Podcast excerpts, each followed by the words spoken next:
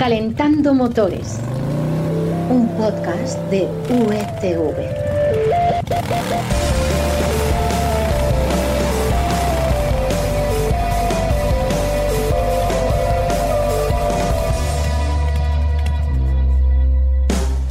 Hola, bienvenidos a Calentando Motores, el podcast en el que os encontraréis lo más interesante o lo más curioso que se ha desvelado en el panorama del motor en estos últimos días.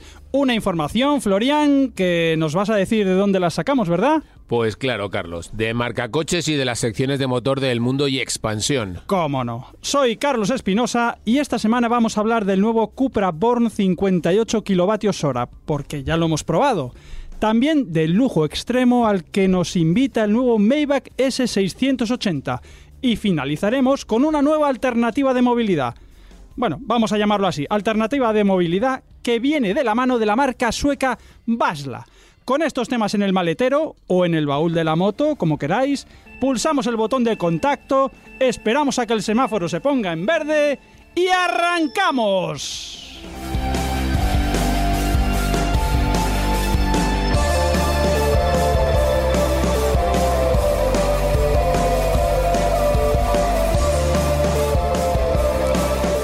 Comenzamos por el nuevo Cupra Born 58 kilovatios hora que ya ha conducido nuestro compañero Enrique Naranjo. Quique, bienvenidos. ¿Qué tal, Carlos? Muy bien, cuéntanos, a ver, por situarnos, ¿qué tipo de coche es este nuevo Cupra Born?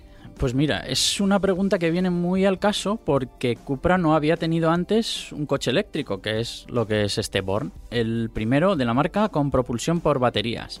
Y luego aparte de esto, te tengo que decir que es un modelo compacto de 4,3 metros y que cuando lo ves en las fotos te das cuenta inmediatamente que es un derivado del Volkswagen ID3, aunque a mí Mm. personalmente me parece que en Cupra lo han personalizado bastante bien. Oye, un momento, porque eh, yo cuando oigo la palabra batería, lo primero que pienso, eh, ¿tiene ya una autonomía como para viajar sin sobresaltos? Pues mira, la primera versión que sale al mercado tiene 420 kilómetros de alcance por recarga. La básica se va a quedar en 350 y la más capaz llegará hasta 540, aunque estas dos cifras aún son oficiales, pero ya nos valen como referencia aproximada. Así que yo creo que para el día a día está bastante bien y en los Mm. viajes largos pues estaría en la media de la competencia, creo yo. Hmm. Oye, asociamos siempre Cupra a deportividad, pero estamos hablando de un coche eléctrico, que siempre es bastante más pesado. ¿Transmite deportividad al volante este nuevo Cupra Born? Pues mira, sí es pesado, son 1700 kilos como mínimo. Y esto lo Mm. condiciona todo mucho, pero hay que decir en su descargo que el Born no es un coche más pesado que cualquier otro, así que no hay Mm. mucho que objetar en este, en este apartado. Lo que sí que yo he notado en la prueba es que respecto al Volkswagen, eh, pues el Cupra es más durito de suspensiones, aunque cuidado, sin resultar incómodo, ¿eh? que eso también hay que decirlo. Muy bien. Y luego tiene dos modos de conducción deportivos, el Performance y el Cupra, que es solo para las versiones más potentes, la de 231 caballos. Y, y bueno, de lo que me ha gustado, por ejemplo, te diría que todas las eh, versiones son muy deportivas estéticamente, Hmm. eh, incluso la básica, parece un coche gordo de gasolina. Y luego sí que, por ejemplo, un defectillo que le he encontrado es algo que hemos comentado tú y yo alguna vez, que el mando con el que cambias la fuerza de la retención cuando levantas el pie del, acelera- Mm. el del acelerador está un poquito atrás mano y no podemos juguetear, que a ti y a mí nos gusta hacerlo. Ya, sería mejor tenerlo por levas, ¿no? Sí, para esa es la solución que tienen otros fabricantes, pero que aquí no se aplica. Mm, mm. Oye, ¿cuánto va a costar este nuevo Cupra Born, Quique? Pues mira, de momento solo te puedo decir, porque es el único que han publicado, el, el precio de la versión de lanzamiento, que es Mm. la de 204 caballos y la batería mediana de 58 kilovatios hora. Mhm. Cuesta tres- 38.610 euros, pero Mm. hay que restarle 1.210 euros de descuento directo que va a hacer la marca Mm. y al ser un eléctrico las ayudas del plan MOVES, que pueden ser de entre 4.500 hasta 7.000 euros. Es decir, que se podría conseguir por poco más de 30.000 euros. Muy bien, ya veo que has hecho tú la resta, mejor porque ya estaba haciéndolo ya a mano, pero no soy, no soy tan rápido. Bueno, pues ya lo saben aquellos que estén pensando en un eléctrico, porque sí, ya hay precio y esto es porque ya está a la venta. Un coche muy interesante. Gracias, Quique. Ya sabes que contamos contigo en el próximo Calentando Motores. Aquí estaré como un clavo. Muy bien. Calentando Motores. ¡Trata de arrancarlo! Un podcast de USV. ¡Trata de arrancarlo, Carlos! ¡Trata de arrancarlo! ¡Trata de arrancarlo, por Dios! Nos vamos ahora al lujo extremo con el Maybach S680, en el que también nos hemos montado. Y para conocerlo tenemos aquí a Félix García. Félix, ¿qué tal? Buenas, Carlos. Pues muy bien. Bueno, a ver, eh, asústame. Dinos para empezar cuánto cuesta este Maybach 680 del que nos vas a hablar. Pues como si fueras a la carnicería y pidieras cuarto kilo. Pues un cuarto kilo de millón de euros. 249.000 euros de nada. Asequible para cualquier bolsillo. Uh, oye, eh, como buen Maybach entiendo que se disfruta sobre todo detrás. ¿Qué lujos tenemos en esta segunda fila que justifiquen ese cuarto de kilo del que hablas? Pues eh, casi de todo. Para empezar, hay espacio para las piernas de un jugador de la NBA, como Luka Doncic, por ejemplo. Mm. La cabeza descansa en una almohada de plumas. La espalda puede recibir un masaje de uno de, de los muchos programas importados directamente de un exclusivo spa oriental. Hmm. Si a eso le sumamos que tienes 253 focos de LED ¡Qué que barbaridad! inundan el habitáculo de una luz suave y acogedora, vamos, que si le unes también el doble acristalamiento, los neumáticos especiales para que haya mayor insonoración y los pasos de rueda también con más esponja para observar para absorber el ruido, perdona, Sí, pues vamos que te quedas groggy y te echas un siestón, vamos, de cine. mm, ya, ya. Oye, eh, pero al volante también eh, yo entiendo que vale, todo esto está muy bien, pero al volante tiene que ser un coche un poco un poco torpe, ¿no? Porque yo lo veo como una barbaridad. Eh, ¿Guarda un mínimo de agilidad? Pues mira, pues eh, sorprende porque, a ver, es un coche evidentemente para hacer grandes distancias, pero también, pues eso, como bien dices, para ir atrás y para llevar a personas importantes y que van a tener que ir por una ciudad, ¿no? O sea, como tú. eh, Más o menos, sí, o como tú. Entonces, que vas del aeropuerto a tu oficina y atraviesas la ciudad. Entonces, sorprende en zonas urbanas que, que, pues eso, que el eje trasero, por ejemplo, que es direccional, te ayuda bastante y parece que este mastodonte que supera los 5 metros, Claro. pues es bastante manejable. Incluso tiene un radio de giro que, que es 2 metros menor que, que, la, que, el- que podríamos decir el clase S normal Sí. y que coincide con el de un Renault Megane, un vehículo mucho más pequeño. Ya, lo que pasa es que dices que ese eje trasero eh, es opcional, no, debería ser de serie, digo yo, en un coche que lo tiene todo.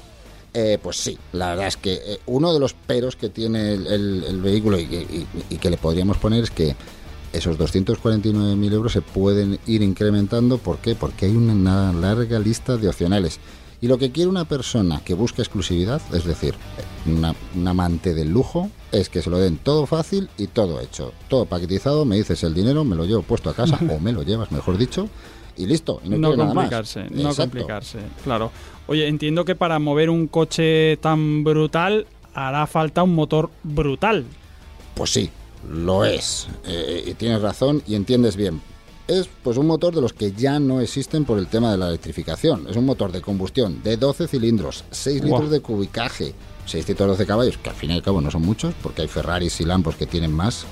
Sí. Pero tienes un par de 900 Nm que si encima le pones el modo Sport, pues tarda solo 4,5 segundos en pasar de 0 a 100. Qué barbaridad. Lo que pasa es que eso va un poco en contra del lujo, ¿no? Esa sensación de, de que estás montado en un cohete cuando se supone que tienes que ir en una alfombra voladora, ¿no te parece?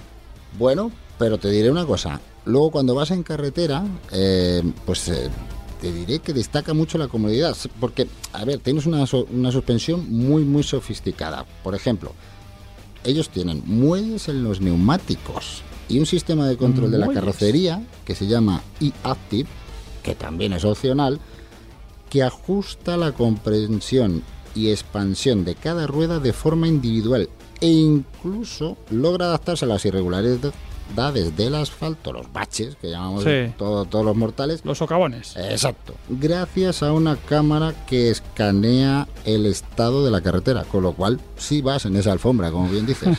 No sé si mágica, pero vamos, cara sí es. Qué maravilla, oye, conocer el, el lujo, aunque no lo podamos disfrutar siempre, por lo menos saber qué es lo que disfrutan los multimillonarios. Félix, muchas gracias por traernos el mundo del lujo. De nada, de nada. Nos vemos, ya lo sabes, en el siguiente Calentando Motores. Te esperamos. Aquí estaré como un clavo, como bien dijo Quique antes. Muy bien. Y ahora nos vamos con una moto. o una bici, o una mezcla de las dos si queréis, porque ha llegado a Madrid el Basla Club, que más que un vehículo es un modelo de suscripción para movernos por la ciudad. Bueno, esto os lo aclara ahora mismo Florian.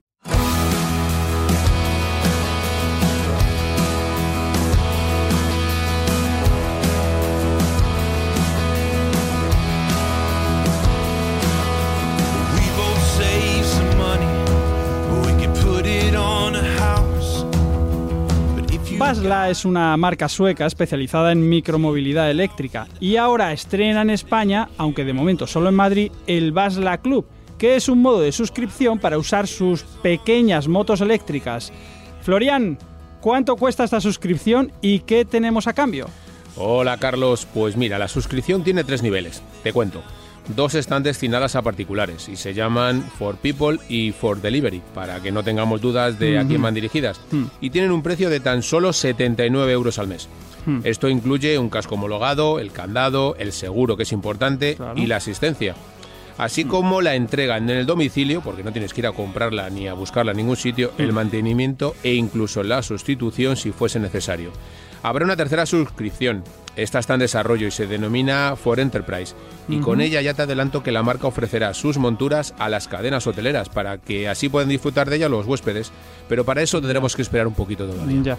Oye, has dicho 79 euros al mes, pero ¿hay que suscribirse durante un mínimo de meses o puedes darte de baja al segundo mes? Imagínate que vas, eh, voy a Madrid, pero voy a estar solo un mes. ¿Me interesa coger este servicio de Basla Club si solo voy a estar un mes o tengo que estar, mm, no sé, seis meses, ocho meses? Hay un mínimo. Bueno, pues mira, como dice Henry eh, su capitán en, en nuestro país, esto va a ser un poco como Netflix. Va a ser al gusto del, del consumidor. Cada uno podrá elegir entre dos tipos de, de suscripción. Eh, una Urban Pro, que es lo que de- denominan ellos así, que será un mínimo de seis meses, sin coste inicial. Ya. Tú pagas seis meses y la tienes durante seis meses. Y luego tendrás una que sin permanencia, con un pago inicial eh, a modo de matrícula como en los gimnasios de 50 euros. Tú Ajá. eliges. Muy bien, muy bien. Oye, entiendo que este vehículo es minimalista. ¿Cuánto corre y qué autonomía tiene? Bueno, la Basla Bike eh, más bien es mm, radicalmente minimalista. Es, una, es un cruce entre una e-bike y un ciclomotor eléctrico. Eh, de hecho, está homologado como tal. Por eso la necesidad de utilizar el, el casco. Eh, y por tanto, puede ser conducido tanto con el carnet de coche como con el de moto. Con ella logramos una autonomía aproximadamente de unos 40 kilómetros con una batería portátil de 3,5 kilos que está escondida, mm, eso te va a gustar, debajo del tubo del asiento. Ah, El tamaño es parecido cuando te la subes a casa o a la oficina, como cuando van los, mm, los delineantes con su tubo de, de papeles. Pues algo así parecido, algo o sea, muy... con el rollo este. Efectivamente. Ya. Y la velocidad eh, está limitada a 25 kilómetros por hora. Bueno, es una bicicleta Más que para moverte sobra, por ciudad. Más que de sobra para conocer, y sobre todo para conocer la ciudad. Claro. Oye, Florian, ¿para qué tipo de clientes es? Bueno, ya me has hablado de los que vienen a hoteles, pero yo también tengo una duda. ¿Por qué Basla ha elegido Madrid como una de las capitales europeas en las que ofrecer este servicio?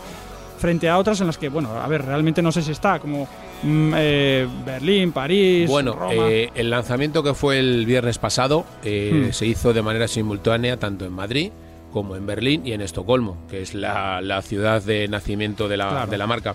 Claro. ¿Y por qué Madrid? Pues hombre, para ellos dicen que, que la energía que desprende Madrid que es perfectamente... el buen rollete. que va perfecta con la, con la idea de marca. Pero bueno, yo creo que también el hecho de que Henry sea español eh, al 50% tiene mucho que pesar. Pues ya lo sabemos, Basla Club, una forma diferente de moverse en un vehículo simpático por la ciudad y sin preocuparte más que de usarlo. Florian, muchas gracias por hablarnos de este curioso y novedoso servicio. Ya sabes que te esperamos en el próximo Calentando Motores. No nos falles, ¿eh? Yo cuando te he fallado, Carlos, nunca, jamás. Ah, pero ya sabes que te lo tengo que decir. Nada, nada. Y recuerda que también los oyentes nos pueden encontrar en Marca Coches y en las secciones de motor del mundo y expansión. Muy bien. Un saludo de este que te habla, Carlos Espinosa, y de todos los que hacemos la sección de motor de unidad editorial. Florian, Félix, Quique, os espero aquí en el próximo Calentando Motores. Y ahora dejamos el motor al ralentí, o bueno, o en stand-by, si estamos hablando de vehículos eléctricos, pero no lo apagamos, porque en breve estaremos de nuevo contigo. Hasta entonces, ya sabes, Disfruta del motor. ¡Adiós!